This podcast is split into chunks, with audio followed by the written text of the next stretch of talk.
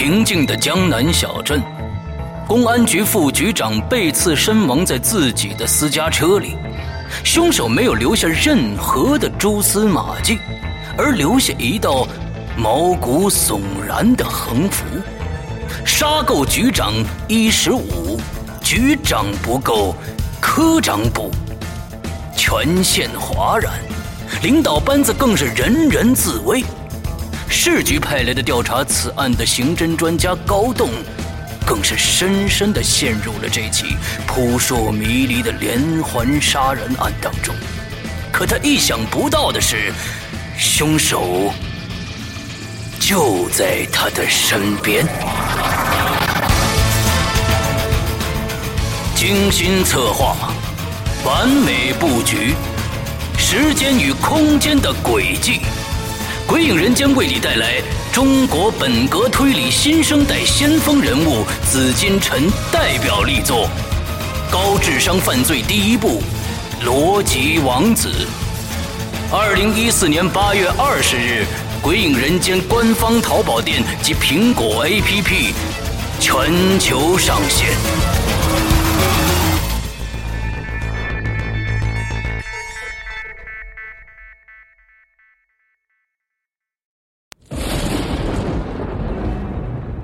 居由心而发鬼魅由眼而生。黑暗中你敢回头吗？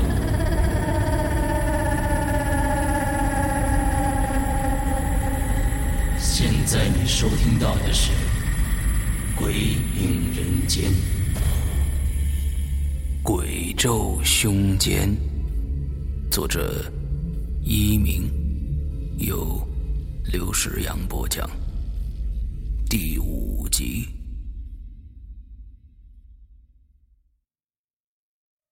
池卫峰再也无法说服自己，这件事是人为的恶作剧了。谜一样的房间。无法解释的现象，一起离奇可怕的凶杀案，以及那句仿佛带着诅咒的“千万不要走错房间”的警告。太相信这里边一定有不为人知的内情，而那两位姓高和姓赵的警察一定知道一些情况，至少应该比他和方兰、玲玲知道的多。本来他只想把林玲带离这儿的，但现在在众目睽睽之下，陷入昏迷的林玲也居然受到了生命的威胁。他当然不会再天真以为只要离开这里就会万事大吉了。如果真有超自然的力量的话，那隐藏在四零二室的那种力量绝不是他们所能够抗衡的。目前最重要的是。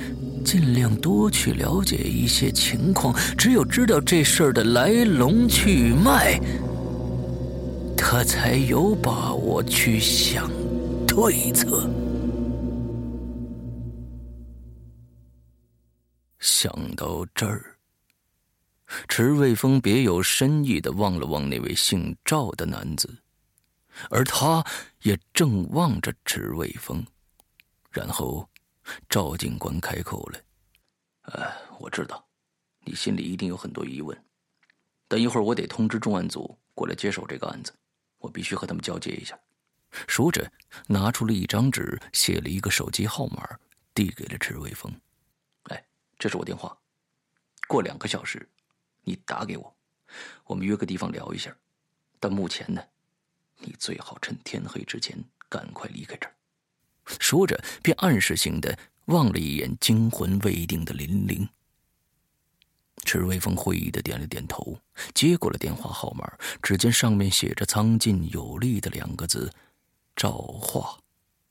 然后他也递出了名片，说：“赵警官，这是我的名片。如果你提早结束的话，可以先打给我吗？”“好，没问题。那个，你别让这两个女孩待在这儿了。”啊，也先别让他们休息。晚上我见你的时候啊，你把他们一起带过来。看来这东西越来越厉害了，我们不能不防着点啊。行，我知道了。那晚上见。池卫峰与赵化握了握手，心里十分感激他的细心，然后以最快的速度带着两位吓坏了的女生离开了这儿。晚上七点整，池卫峰带着方兰和林玲，依着电话里赵化所报的地址，来到了赵化的家里。在众人坐定以后，赵化奉上了茶水，又寒暄了几句，便直切入主题：“唉，你们今天遇到这个事儿啊，还得从四年前说起。”他的目光飘向了远方。陷入了回忆。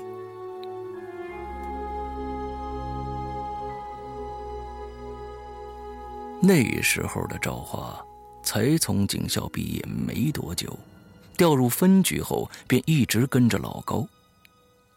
那天，有人报警说，这个小区十三号楼四零二室的住户苏可欣已经失踪好几天了。而他独居的房子里也传出了阵阵的臭味有点像尸臭。他的邻居因为不放心，所以报了警。接到报案后，老高便带着赵化一起赶到了现场。在三楼，他们就闻到了那股难闻的味道。来到四楼后，他们先敲开了四零一室的房门，询问情况。开门的。就是刚死的那个刘姓男子和他结婚两年的妻子。姓刘的全名叫刘以康，长得还算俊秀，不过给人的感觉目光不正，有些邪气。而他的妻子陈维宇，一看就是个精明厉害的角色，很漂亮，但有种咄咄逼人的感觉，看起来很不好相处。老高和赵化按程序问了几个问题之后，便去敲四零二室的房门。其实呢，经验老道的老高早就知道那是尸臭了，但还是得按规矩办事。在敲了一会儿没回音之后，老高拿出了万能钥匙，准备开门。当时啊。大门和铁门都是上锁的，大门的颜色是米白色的，完全不是现在你们看到的暗红色。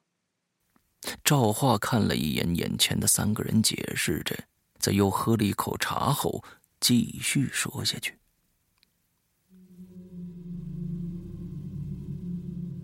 老高一打开房门，他们俩人就闻到了一股强烈难闻的臭味没什么经验的赵化当时差点就吐出来了。但还是强忍住了。老高看了一眼屋里的地上，全是死苍蝇。这个时候，他已经完全肯定这屋子里一定会有尸体了。果不出所料啊，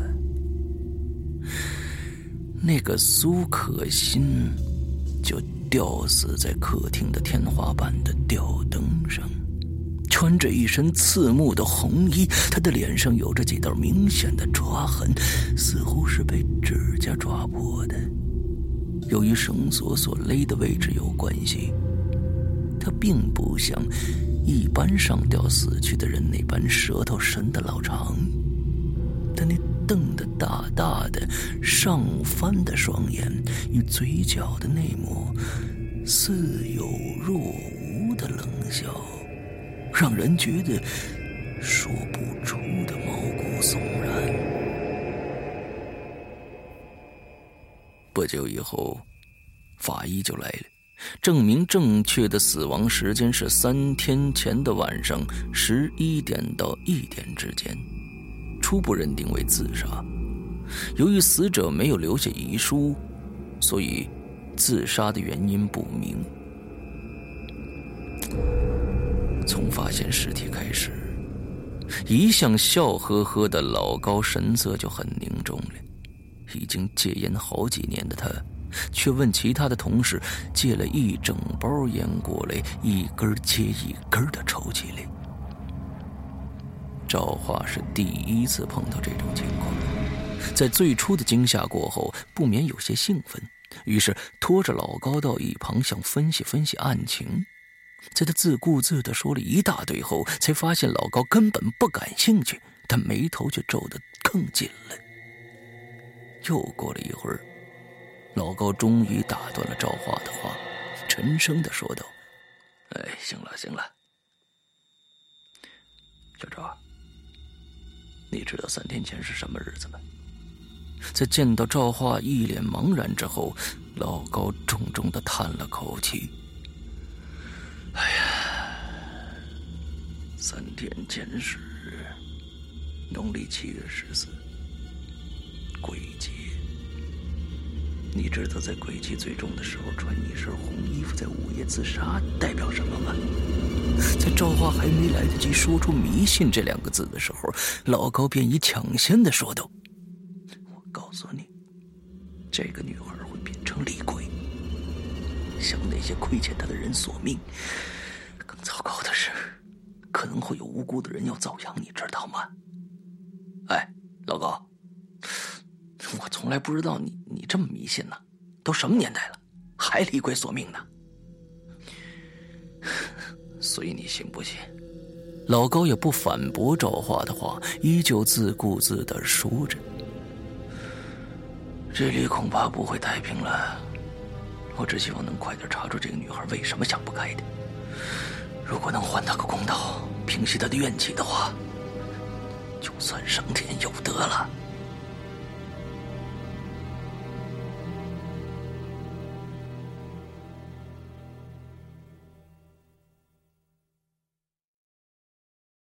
说到这儿，赵化又叹了口气，面带悔意的。望了望池卫峰三个人，唉，可惜我当初太自以为是了。不然的话，赵化略微顿了一下，打住了这个话题，又继续说道：“果然，被老高说中了，在那个苏可欣的头七的夜里，出现了第一名受害者，是个小孩。”那是苏可欣楼上五零二的住户，年仅十二岁的儿子。那天，五零二室的一家三口外出回到家，已经接近十一点了。小孩子先跑了上去，而那对夫妻则慢慢的走在后边。当时，整个小区用的都是感应灯。可在夫妻两个人走到二楼的时候，那灯突然灭了。无论他们怎么制造响声，灯都无法亮起来。这时差不多已经十一点了。因为这种公共设施损坏也是常有的事儿，所以他们就没多想，但也因此耽搁了一点时间。其实呢，也就是十几秒而已。随后，夫妻俩听见了铁门以及房门打开的声音，还以为儿子已经自行开门回家了。但直到他们摸黑走到了五楼时，才发现不对劲儿。出门的时候，为了安全起见，所以铁门是锁了的。可刚才儿子已经先回家开门了呀，怎么可能再把铁门锁上呢？夫妻俩越想越不对劲儿了，连忙打开了房门。屋里的一片漆黑，更增添了几分不安的气氛。在打开了所有的灯，找了一遍后，还是没有孩子的影子。夫妻俩可急坏了。什么也不顾的冲出去，敲了整栋楼里所有邻居的门，结果没找着。当时，整个十三号楼里的居民都震动了，不知道是谁突然说了一句：“哎，这孩子会不会是在在在那四零二室里啊？”所有的人都吓白了脸，面面相觑后，又想起这一天是苏可欣的头七。那些比较迷信的人立刻找了借口回家了，只剩下那些不信邪的留下来陪五零二室的夫妇。大约两点多，众人终于决定报警了。那天正巧也是老高和赵化当值，两个人到了以后，那位妻子早就哭得说不出话来了，还是那位男主人把情况说了一遍。听过他的陈述后，老高的脸色显得十分的难看，沉思了好一会儿，才对赵化说道：“走，去四零二室看一下吧。”听了老高的话，赵化十分的不以为然。虽说孩子是在那对夫妇之前上的楼，基本上的失踪范围应该是在二楼以上。而他们也表示，已经去过所有的住户家中找过了，却没找着。但因此就认为孩子会在四零二室里，那也太扯了吧！这孩子又没有四零二室的房间钥匙，而里边也没住人，想想都知道人不可能在里边。但介于自己是个新人，一切还不熟悉，既然前辈都开口了。那也只能去跑一趟了。赵化跟着老高，协同那对夫妇以及好几个好事的居民，一起来到了四零二室门前。开门的时候，赵化发现铁门是锁着的，当下心里有些纳闷了：这案件还在调查期间呢，没有理由把铁门也锁了。不过他也没多想，门开了。赵化看到的情景，是他这辈子都无法忘记的。那个十二岁的男孩，全身血淋淋的吊死在客厅里那盏苏可欣上吊的吊灯上。他那瞪大的向外突出的眼中充满了恐惧、绝望和痛苦。赵华的心几乎停止跳动了，他根本无法注意到身后孩子的母亲是如何陷入疯狂的哭喊，直至晕倒；孩子的父亲是如何从震惊到不敢相信，再到悲痛欲绝的，还有那些邻居是如何的惊恐失控的尖叫着逃离。他只知道，没有比这个更震撼、更残忍的死亡。而他当时所不知道的是，这一切只是个开始而已。当时由于这个孩子的离奇死亡，连同苏可欣的案子也被重新定性了。局里边将两起案子作为有联系的凶杀案开始一起调查，而我当时呢，也认为这是一起人为的连续杀人案。虽然老高当时说的那些话一直在我脑子里闪，而且啊，我也觉得这个男孩的死因有点奇怪。但是你知道，我们接受正统教育这么多年了，完全。不可能接受这种想法的。我觉得，一定是某个拥有四零二室钥匙的心理变态者做的案，因为事后证明，并没有人将铁门锁上过，所以我才认为那个罪犯可能有钥匙。由于两具尸体都是我和老高发现的，而这一区又属于我们的分局管，情况比较熟悉，所以上局决定的让我和老高一起参与破案，协助调查。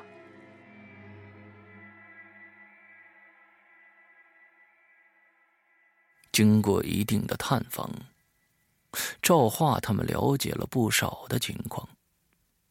据苏可欣公司的同事说，她是一个文静内向的女孩。由于父母早逝，她也没有亲人，总是独来独往的，没什么要好的朋友。但同事们都挺喜欢她的。她很漂亮，工作认真，从来不和人争执，和谁都客客气气的。不过，在他出事前的一个月，苏可欣请过两天病假，后来再来上班后，整个人都显得不对劲了，精神恍惚，还常常犯错。有时被人不小心碰一下，就会神经质的尖叫，然后跑开。还有好几次，有女同事看见他躲在洗手间里哭。有人猜他是不是失恋了？可谁都没听说过她交往过男朋友啊。而从她的邻居那里了解的情况也大致相同。苏可欣很少与人来往，也从来没见过她带男朋友回过家，更没和谁结过怨。当问及她脸上的抓伤时，大家都表示不知道是谁划的，只知道在他死之前的两天就看到有伤了。有同事问他，他也不说。事情查到这儿，基本上确定苏可信的死应该和一个月前发生的事情有关。但当问到是什么事儿的时候，苏可欣的邻居都似乎有所隐瞒，支支吾吾的推说不知道。尤其是四零一室的那对夫妻最为奇怪，对苏可欣的事情总是一问三不知，常以一些无关紧要的话来搪塞。过后没几天，他们就搬到亲戚家去了。不过，发生这种事情，无论是谁都没办法坦然的住在这儿吧，所以，也不能说他们什么。就在警方加紧调查的时候，小区又出事了。那孩子死后，他妈妈一直处在精神恍惚的状态，也无法正常上班，所以在家休养。据她的丈夫说，出事的那天晚上，她的妻子一直哭着说要去找孩子。因为丈夫也在痛苦中，所以没有留意。当发现妻子不见的时候，已经晚了。最后，又是在四零二室找到了那个女人的尸体，同样的死亡方式，同样的诡异，而铁门又是锁上的。警局内部压力也很大，上级下命令让参与案件的人员尽快破案，直到发生了一件事情，市局才决定把这当作悬案而停止调查。那发生什么事儿了？林玲脸色苍白的问道。在调查过程中。死了一个警察。